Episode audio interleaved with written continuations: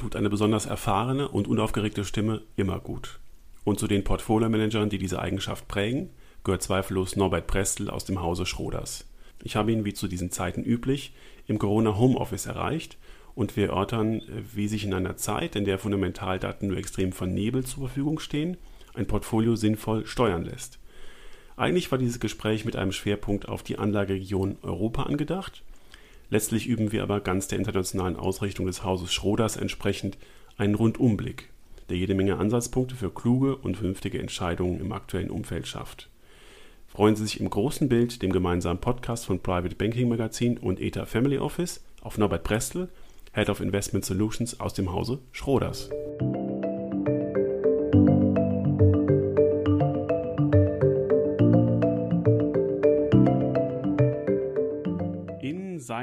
Homeoffice, wie so viele andere, begrüße ich jetzt Norbert Brestel von Schroders. Herr Brestel, ganz herzlichen Dank, dass Sie Zeit haben, uns ein paar Einblicke zu geben und herzlich willkommen in unserem Podcast. Ja, vielen Dank, sehr gerne. Herr Brestel, es ist gerade kompliziert. Äh, wir haben jetzt seit eineinhalb Monaten diesen äh, Coronavirus. Die Kapitalmärkte haben darauf reagiert. Wir haben zuerst äh, einen in der Geschichte nie dagewesenen Abfall gesehen. Dann gab es eine Bärenmarkt-Rallye, wie das jetzt heute schon viele bezeichnen. Das können Sie vielleicht mal gleich aufgreifen, ob das so richtig ist, diese Sicht. Und ähm, jetzt bekommen wir langsam Angst äh, vor einer richtig scharfen Rezession. Wir sehen die Arbeitslosenraten in den USA steigen, in Europa. Ähm, es ist schwer. Welche positiven und welche negativen Überraschungen stehen uns da noch bevor aus Ihrer Sicht und was wissen wir an den Märkten eigentlich schon für die nächsten Quartale? Ja, das ist äh, immer die große Frage, was ist schon eingepreist äh, und was steht uns noch an Überraschungen bevor und wie sind die Reaktionen darauf. Und das ist schon in normalen Zeiten natürlich erfahrungsgemäß schwierig, das immer zu wissen. Äh, wir werden immer wieder überrascht von äh, Nachrichten, die eigentlich nichts Neues sind und trotzdem Marktreaktionen hervorrufen und umgekehrt. Ähm, viele sagen ja, wir müssen hier zurzeit auch, wie man so schön sagt, auf Sicht fahren. Ich glaube, es ist das falsche Bild. In, in Wirklichkeit fahren wir eigentlich im Nebel und die Instrumente sind auch noch teilweise ausgefallen, weil wir uns einfach in einem, äh, in einem Markt befinden, der, an den sich in dieser Form niemand erinnern kann. Wir hatten einfach noch nie äh, einen exogenen Schock dieser Art. Äh, wir erinnern uns an andere exogene Schocks. Äh, 9-11 äh, hatte große Auswirkungen. Fukushima, kann sich vielleicht der eine oder andere noch daran erinnern, hatte letztlich auch große Auswirkungen. Aber das waren Ereignisse, die sehr begrenzt zeitlich aufgetreten sind und dann auch sehr schnell wieder äh, zumindest teilweise vergessen wurden. Äh, hier haben es doch mit etwas zu tun, was, was von völlig neuer Natur ist. Und, und deswegen ist es besonders schwierig, hier zu sagen, was ist schon drin. Ähm, wir haben ja ein paar Mal erlebt, jetzt über die Wochenenden besonders, dass Nachrichten kamen, die äh, zu Besorgnis Anlass gaben. Und in der, in der Anfangsphase hatten wir dann sehr schlechte Marktreaktionen. Inzwischen hat sich das zum Teil auch wieder gelegt. Ein gutes Beispiel heute, äh, die Arbeitsmarktzahlen in den USA, ganz frisch, äh, die ja wesentlich schlechter waren als selbst von Pessimisten erwartet, ähm, haben eigentlich eine sehr kleine Marktreaktion ausge, äh, ausgelöst. Ich glaube, daraus kann man den Schluss ziehen, dass dass die Aktienmärkte eigentlich durch die katastrophalen äh, Bedingungen, die zurzeit herrschen, für jeden, der irgendwie äh, wirtschaftlich tätig ist, weltweit kann man sagen, äh, dass die äh, hinter diese, also auf die Zeit danach schauen, schon heute. Ähm, und dass wir, wenn, wenn wir einen normalen Ablauf bekommen, diese Krise, das heißt, dass das in ein paar Wochen, würde ich meinen, vorbei ist, äh, dann, dann sehen wir, sind wir eigentlich nicht am Ende des Tunnels. Ich glaube, die Märkte gehen zurzeit, um das zu quantifizieren, vermutlich davon aus, äh, dass wir etwa zwei Monate so diese Shutdown-Phase haben, wo immer das stattgefunden hat. Also in Italien sind wir dabei äh, an, auf diesem, in diesem Zeitachse schon recht weit fortgeschritten, im Rest Europas noch etwas weniger, in den USA noch weniger. Ähm, in diesem Fall gehen wir davon aus, dass sich der Schaden für die Finanzwelt, für die Finanzen, äh, Finanzmärkte, aber eben auch die Realwirtschaft noch irgendwo in Grenzen halten lässt äh, und dass die Maßnahmen der Notenbanken äh, und auch die fiskalischen, die Ausweitung der Defizite, das, das ähm, Ausgleichen dieses Nachfrageausfalls, das durch die Unternehmen dann eben hier den, den Schaden irgendwie begrenzen. Ähm, was sicher ist, ist, dass wir 2020 eine, eine Rezession bekommen werden. Wir sind, wenn man ehrlich sagt, wir sind schon mittendrin. Äh, und wenn ich Risiken anschaue, meine ich, was vielleicht noch fehlt, ähm, ist, ob die sekundären Effekte, die wir hier haben, genügend, äh, genügend deutlich eingepreist worden sind. Äh, ich glaube, am Anfang ähm, ging man wohl davon aus, naja, es trifft die Restaurants, es trifft vielleicht ähm, den Einzelhandel, aber inzwischen wissen wir, es trifft die Werbewirtschaft. Ähm, wir haben in manchen Ländern sogar die paradoxe Situation, dass, dass Krankenhäuser, also Privatkliniken, Rehabilitationszentren und so nun mit Kurzarbeit äh, konfrontiert sind, von denen man das eigentlich zu, zuletzt erwartet hätte. Also so Zweitrundeneffekte und dann die große Frage für mich eigentlich äh, im Hinblick auf die Tourismusbranche, inklusive natürlich Airlines. Ähm, Im Moment äh, hören wir nur noch, hören wir eigentlich immer noch von Grenzschließungen. Äh, was wir natürlich brauchen, um den Tourismus wieder in Gang zu kriegen, werden Grenzöffnungen. Und äh, das sehe ich als ein Risiko, was möglicherweise noch zu wenig, äh, zu wenig klar in den Köpfen auch der äh, Marktteilnehmer drin ist. Zumindest scheint mir das denkbar. Ähm, wenn man mal die anderen äh, noch auf den Rentenmarkt schaut, in den Hochzinsmärkten sind sehr hohe Ausfallraten eigentlich eingepreist, sind ja sehr schnell. Äh, die sind in gewissen Sektoren vermutlich etwas überzogen. Äh, in anderen, also US-Ölbereich, sehen wir jetzt ja auch gewisse Aktionen. Äh, Im US-Ölbereich ist das schon, muss man wohl schon damit rechnen, dass wir es hier mit Ausfällen in, einer, in einer erheblichen Größenordnung zu tun bekommen. Ähm, andererseits Chancen nicht eingepreist ist, glaube ich, äh, sind, glaube ich, positive Überraschungen äh, im Gesundheitsbereich selbst. Das heißt also entweder ein wirksames Medikament, was äh, dem, äh, was den Virus gerade für die Betroffenen, für die besonders gefährdeten Personen vielleicht den Schrecken nimmt. Das wäre natürlich ein, ein, ein, sehr großer Fortschritt und wird geforscht und die Chance, dass da etwas bei rauskommt, ist nicht, nicht ganz klein. Ähm, die andere Chance wäre, dass man durch die großen, durch große Untersuchungen eben vielleicht auch feststellen kann, äh, dass schon wesentlich mehr Menschen inzwischen immun sind, als man dachte. Äh, das weiß man ja auch noch nicht. Also die Datenlage ist dort unklar. Ich denke hingegen eine Impfung das ist dann doch noch etwas in weiterer Ferne, mit dem würde ich, glaube ich, rechnet auch niemand im Moment und das wäre auch äh, falsch, wenn man hier zu große Hoffnungen einsetzen würde.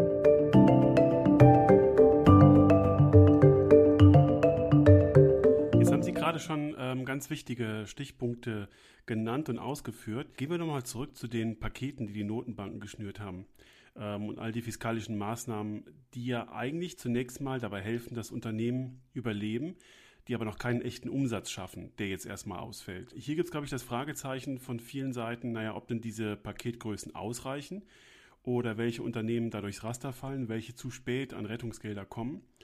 Ähm, sehen Sie da das Risiko, dass es Branchen gibt, in denen die Ausfall, Ausfälle der Lieferketten besonders gefährdet sind? Das ist äh, sehr, natürlich eben wesentlich breiter gestreut, der, der Einfluss, als man das vielleicht am Anfang, am Anfang gedacht hat. Ähm, ich erkenne jetzt eigentlich nicht einen ganz spezifischen Bereich, wo Lieferketten jetzt äh, spezifisch noch etwas stärker äh, unter Druck sind als, als ganz generell gesprochen. Ähm, die, äh, es ist letztlich alles eine Frage, äh, also wir sehen es ja sehr deutlich im Automobilbereich, das kann man sicher sagen, also im ganzen Industriebereich, wo eben Ersatzteile fehlen, wo teilweise Komponenten fehlen, wo es daher schwierig ist, selbst wenn man wollte, äh, die Fabriken wieder anzufahren. Äh, diese Problematik ähm, ist, glaube ich, sehr breit gestreut überall im industriellen Bereich. Äh, und letztlich läuft es aber auch wieder auf die Frage hinaus, wie lange das Ganze dauert. Ähm, ich denke, wie ich vorhin gesagt habe, wenn wir hier von einem Unterbruch von ein bis zwei Monaten sprechen, dann ist das für manche kleine und mittlere Unternehmen vielleicht bereits zu viel.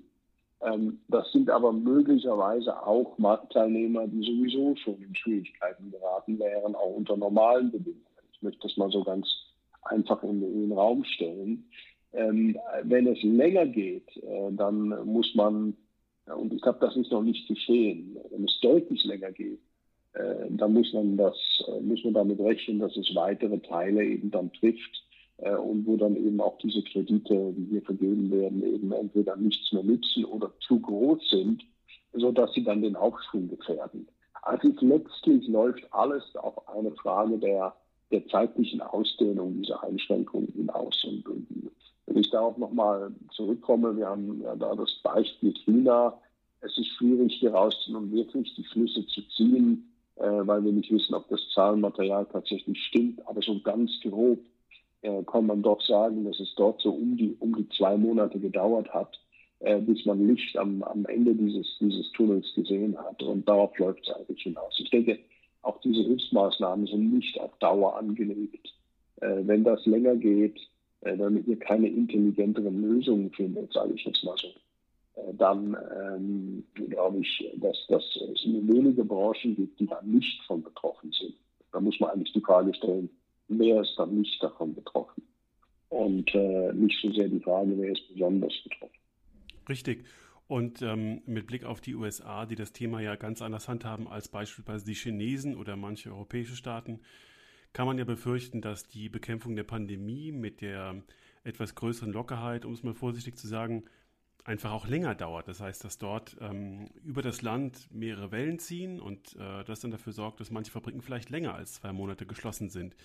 Ist das ein Risiko, das Sie sehen? Denn eingepreist scheint das ja momentan noch nicht zu sein.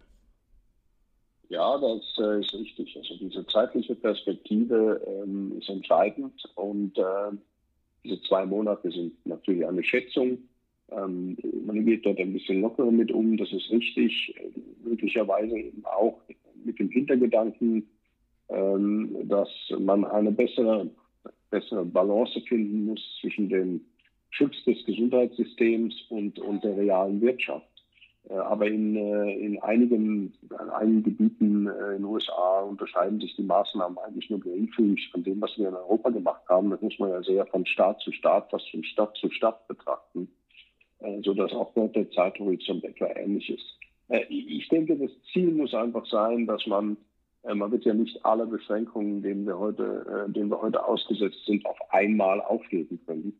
Das Ziel muss sein, dass man durch intelligente Maßnahmen seien es diese Tracking-Apps, äh, seien es Masken, von denen man jetzt plötzlich wieder mehr spricht, wahrscheinlich zu Recht, wenn man den asiatischen, die asiatischen Länder anschaut, ähm, seien es eben gezielte Schließungen und nicht mehr dieses flächendeckende, äh, eben das, das, das Ganze langsam und aber nicht langsam, aber nicht zu langsam wieder aufhebt, äh, um, um zu versuchen, hier der wirtschaftlichen und erheblichen Schaden zuzuführen. Einfach aus der Erkenntnis heraus, äh, dass ähm, auch dieser lange Shutdown eben zu Schäden, zu wirtschaftlichen und gesundheitlichen Schäden führt. Äh, wir, wir, erkennen hier ja, äh, die Fragen werden jetzt zumindest gestellt. Die ersten zwei Wochen hat die Fragen ja gar niemand gestellt. Jetzt werden sie schon gestellt. Äh, und ich denke, das ist das, was in den nächsten Tagen beinahe sogar äh, ganz eine zentrale Rolle spielen wird in der Bewältigung dieser Krise, dass man sich eben fragt, äh, wie weit darf man hier gehen. Ich habe von einem Wirtschaftshistoriker gelesen, ähm, der gesagt hat, in dem Moment, wo Massen, wo echte Massensarbeitslosigkeit, also nicht nur Kurzarbeit und so droht, ähm, werden, werden vielen Menschen dann äh, die Fragen von, von überlasteten Krankenhäusern nicht mehr so wichtig sein. Da wird man rebellieren dagegen. Und ähm, das würde ich meinen, ist zumindest nicht ausgeschlossen, dass wir uns dieser, dieser Situation früher oder später nähern können.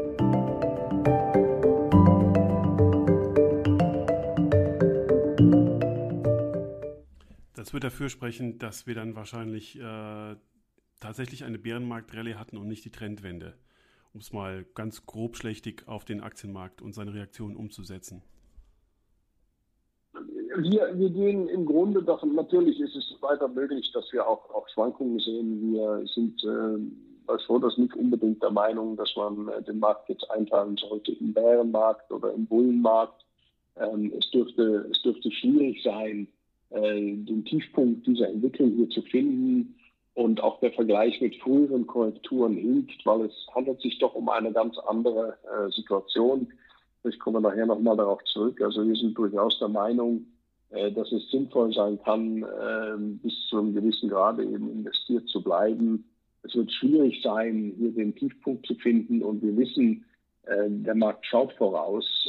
ich erinnere an, an 2009, der, der Tiefpunkt des Marktes war eigentlich erreicht noch lange bevor überhaupt die Rezession dann zu Ende war. Also 2009 war ja das rezessive Jahr in, in, in der Weltwirtschaft recht deutlich in Europa und USA.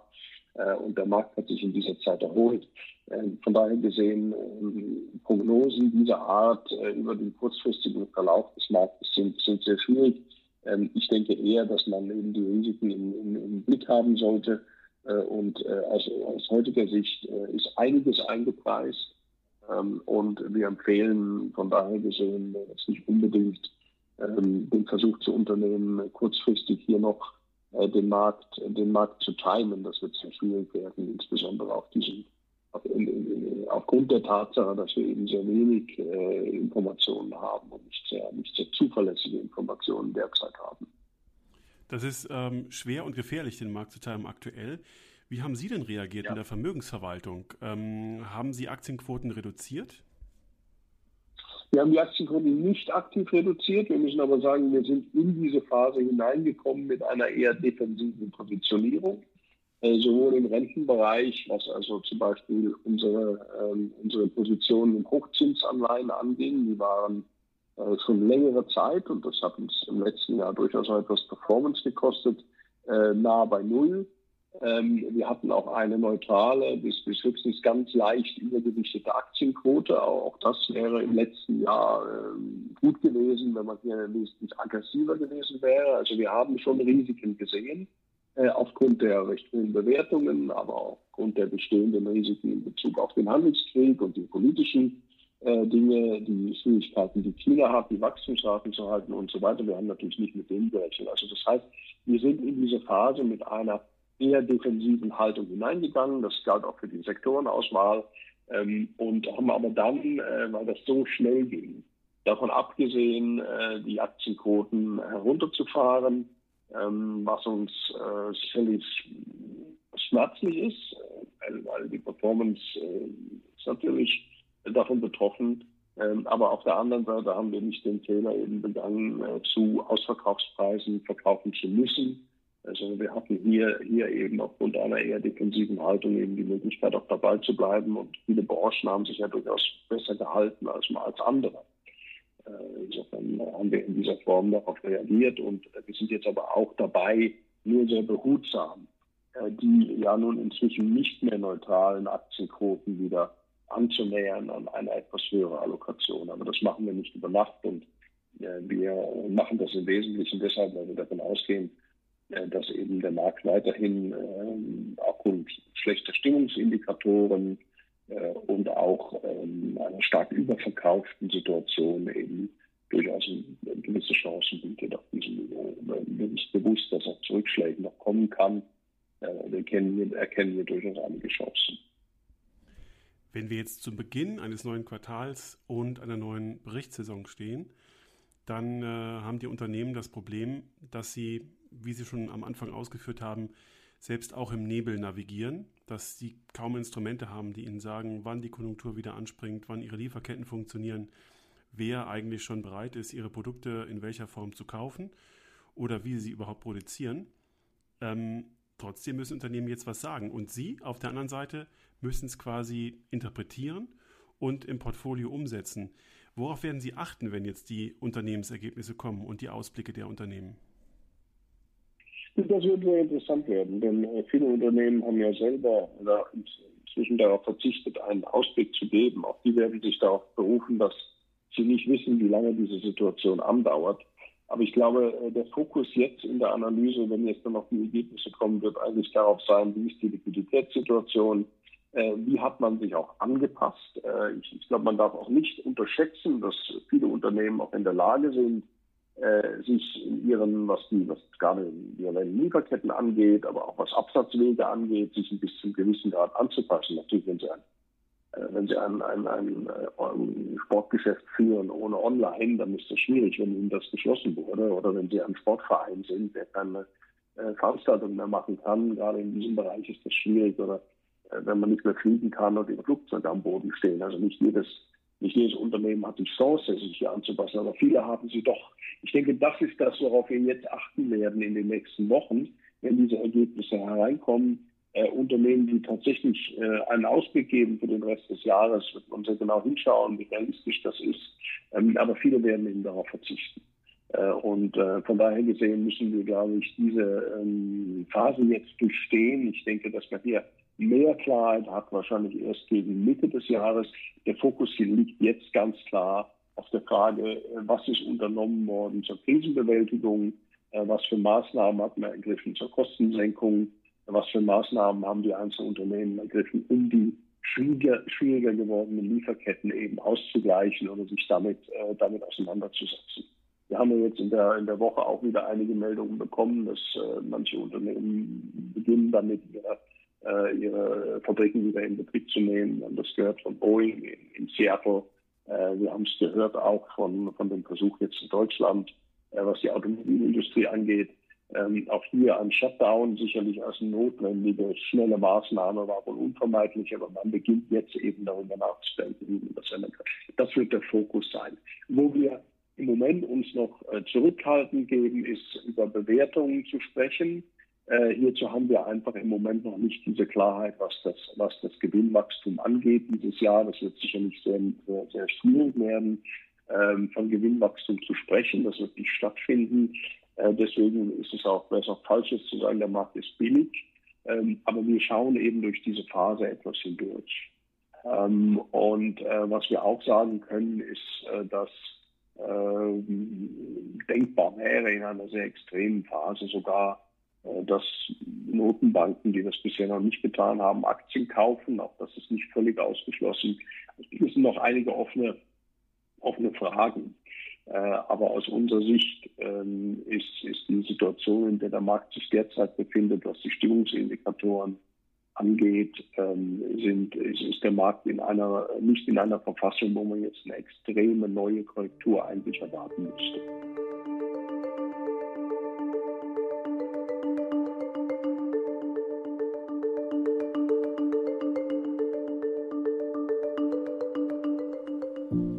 Und zu diesen Maßnahmen, die die Unternehmen kommuniziert haben, zum Teil schon, gehören auf der Bilanzseite das Einstellen von Aktienrückkaufprogrammen und Dividendenkürzungen. Ja. Und das ist ja mal ja. für ähm, die eher langweiligeren Aktien eine schlechte Nachricht. Das ist richtig. Also gerade ähm, Unternehmen, die angewiesen sind, äh, gerade Anleger, die angewiesen sind auf, auf Dividenden, ist das eine schlechte Nachricht. Äh, es sieht nach dem, was wir im Moment sehen, so aus, als ob man damit etwa einen Rückgang so um die 50 Prozent rechnen muss, je nach Markt etwas unterschiedlich. Das ist massiv. Das dürfte auch mehr sein, als wir das hatten während der Finanzkrise, äh, wo eigentlich die Dividenden erstaunlich stabil geblieben sind. Ähm, damit müssen wir rechnen. Auch hier ist aber wieder die Frage, für wie lange. Ähm, US-Unternehmen zahlen ja ihre Dividenden vierteljährlich. Das heißt, die sind da etwas flexibler, auch wieder in der Anpassung. In Europa ist das ein bisschen weniger der Fall. Äh, das wird man sehen, aber das ist tatsächlich etwas, äh, mit dem man äh, sicherlich nicht gerechnet hat bevor diese Krise. Andererseits ist es aber auch eine richtige Maßnahme, äh, denn es ist nicht sinnvoll, jetzt auf diesem Niveau eben äh, Cash zu, äh, zu verwenden, um Dividenden zu bezahlen oder um, äh, um am Ende sogar noch Aktien zurückzukaufen. Es gibt vielleicht kleine Ausnahmen. Der eine oder andere wird sich das weiter leisten können, aber die meisten nicht. Und das ist ja eigentlich dann letztlich auch wieder eine gute Nachricht für äh, die Besitzer von, von Anleihen, äh, von Renten. Ähm, aber es ist längerfristig auch keine so schlechte Nachricht für Aktionäre, äh, weil man eben sieht, äh, dass die Unternehmen versuchen, ihre Bilanzen hier zu schützen und hier aktiv eben diese Krise zu bekämpfen. Äh, das scheint mir positiv. Also ich, ich, das ist nicht sehr unerwartet. Denn zum einen ist es nicht sehr unerwartet und zum zweiten sehe ich das aus einer längerfristigen Optik eher positiv. Ähm, und äh, wir müssen halt damit, mit diesem, mit diesem Einschnitt wird man eine Weile leben müssen, ja. Und äh, wenn Sie schon den Bogen zum Anleihenmarkt ähm, schlagen, dann kann man ja sagen, dass durch die Rettungsgelder, die jetzt in Umlauf gebracht werden und gedruckt werden und äh, da eingesetzt werden, wahrscheinlich den Anleihensektor, wie das nach der Finanzmarktkrise auch war, vielleicht zunächst mal so stressen, dass die Renditen sich dort wieder ausweiten. Das haben wir auch gesehen. Das äh, wird ja auch schon an vielen Stellen genutzt. Aber andererseits ist das so langfristig eigentlich nur Zunder für eine weitere Fortsetzung der Asset Inflation. Kann man das so sehen? Scheint mir jetzt noch ein bisschen früh zu sein. Äh, ich, ich könnte mir vorstellen, dass ein Teil dieser Notliquidität, die hier zur Verfügung gestellt wurde, äh, wirklich dazu diente, eben äh, die Märkte liquide zu halten und hier auch die Möglichkeit besteht, es wieder graduell etwas zu reduzieren. Vielleicht mehr als das in der Finanzkrise der Fall war, wo wir ja dann eigentlich eine echte Liquiditätskrise und auch die Fähigkeit der Banken eben Kredite zu geben, dieses Deleveraging, was danach stattgefunden hat, dann sehr ausgeprägt war und, und zum Teil bis heute nicht ganz bereinigt ist, jedenfalls nicht überall auf der Welt. Ähm, von daher denke ich, dass wenn sich das Szenario so abspielt, wie wir das zurzeit sehen, nämlich mit einer doch scharfen, äh, einer scharfen Rezession dieses Jahr, aber mit einem auch deutlichen Erholung im nächsten Jahr, dass hier die Notenbanken vielleicht schon in der Lage sein werden, einen Teil dieser Maßnahmen auch wieder zurückzufahren. Vielleicht besser als das nach der Finanzkrise der Fall war, weil es eben dann keine Finanzkrise ist. Ähm, hingegen, äh, die, wenn Sie vom Rentenmarkt sprechen, wo viele Fragezeichen sind, ist, ob sich das Zinsniveau als Ganzes nicht etwas anheben wird aufgrund dieser hohen Staatsverschuldung. Wir haben ja äh, in den USA das Gegenteil gesehen. Dort, dort sind die Zinsen sehr stark gefallen. Äh, da waren sie halt auch noch relativ hoch. Hingegen hier in Europa äh, haben wir ja bereits einen eigentlich bei den, bei den Staatsanleihen bereits im Grunde einen Zinsanstieg gesehen. Äh, das könnte sich unter Umständen fortsetzen. Ähm, also das ist dann die Frage, wie wird das finanziert äh, aus einer Kombination aus Steuern, Inflation ähm, und, und eben ja möglicherweise einer Geldumwertung, die dann eben eher für höhere Zinsen spricht. Das ist jetzt einfach auch noch zu früh zu sehen, in welche Richtung sich das bewegt. Ähm, aber im Rentenmarkt äh, wird das Spuren hinterlassen. Ähm, es wird Chancen geben, hier interessante Renditen zu kaufen von Unternehmen, die gut über oder sehr gute Überlebenschancen haben und derzeit vielleicht nicht so gesucht sind. Ähm, aber ähm, hier wird man auch etwas warten müssen, denn die äh, Liquiditätssituation ist ja nicht so, dass, dass wir hier im Moment einen sehr liquiden Markt hätten, der, äh, was, was sicher gut zu sehen ist, ist, dass ja doch auch Unternehmen mit einem intakten, mit einem intakten Modell und mit einem guten Credit Rating in der Lage waren, bereits den Markt auch wieder anzuzapfen. Also wir hatten ja bereits wieder neue Emissionen. Äh, das ist eigentlich kein schlechtes Zeichen, denn äh, das bringt, bringt den Markt auch wieder in Gang.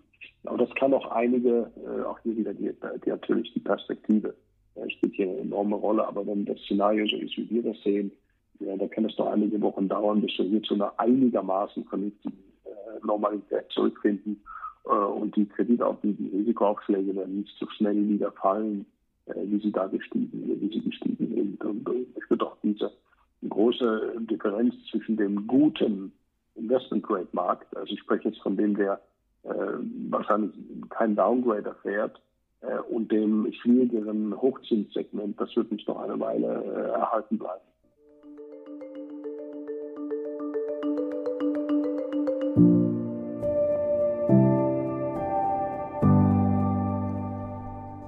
Lassen Sie uns vielleicht noch mal einen Blick auf ähm, nach Europa wenden.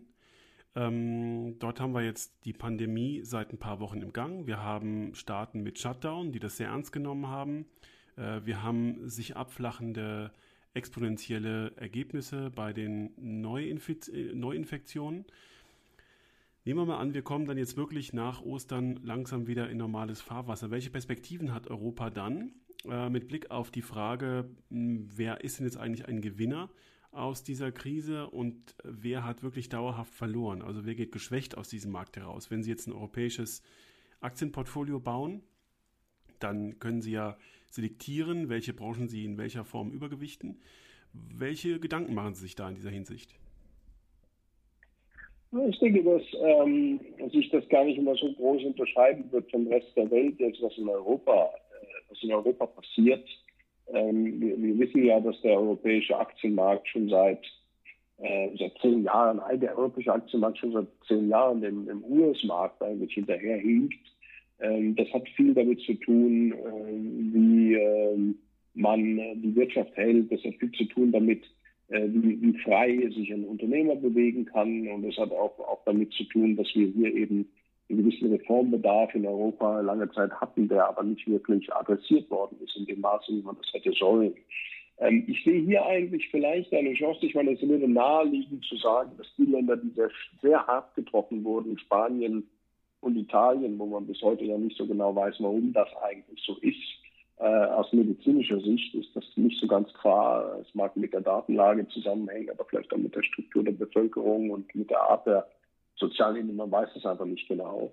Ähm, dass diese Länder Schwierigkeiten haben werden und es schwerer haben werden als andere. Ich sehe hier auch eine Chance.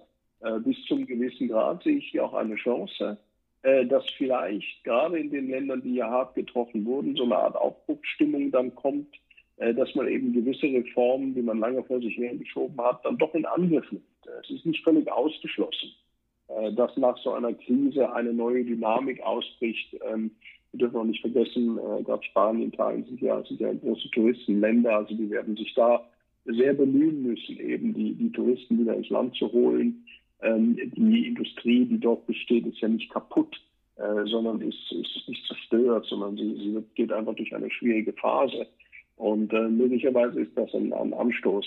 Ist noch zu früh, darüber zu spekulieren. Ich denke, ähm, was, man, was man im Auge behalten muss, ist, äh, dass viele Entwicklungen, äh, die so langsam vor sich hingegangen sind in den letzten Jahren, ich spreche von zum Beispiel Digitalisierung gerade in Europa, äh, ich spreche auch von der Schuldenstruktur in Europa, also diese Schuldensolidarität, auf die wir jetzt zusteuern dass durch diese Krise, diese Bewegung, die, diese Dinge, die eigentlich schon im Gang waren, möglicherweise stark beschleunigt werden. Ich meine, wir sitzen jetzt alle im Homeoffice, äh, Online-Shopping boomt, äh, die Online-Presse äh, boomt ebenfalls. Äh, das wird vielleicht sehr schnell das Ende sein von, äh, von der gedruckten Presse im Wesentlichen. Ähm, wir haben äh, Bargeld. Bargeldabschaffung ist ein Thema, was mit Sicherheit auf dem, auf dem, äh, auf der, auf der Agenda stehen wird in den nächsten, in den nächsten Jahren und das mit großer Beschleunigung. Und hier hat, glaube ich, Europa eine Chance, sich zu ändern.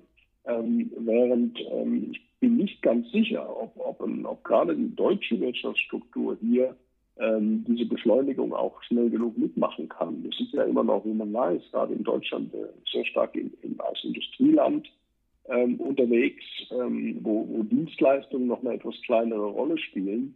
Äh, und, und die nehmen jetzt eben an Bedeutung noch weiter zu.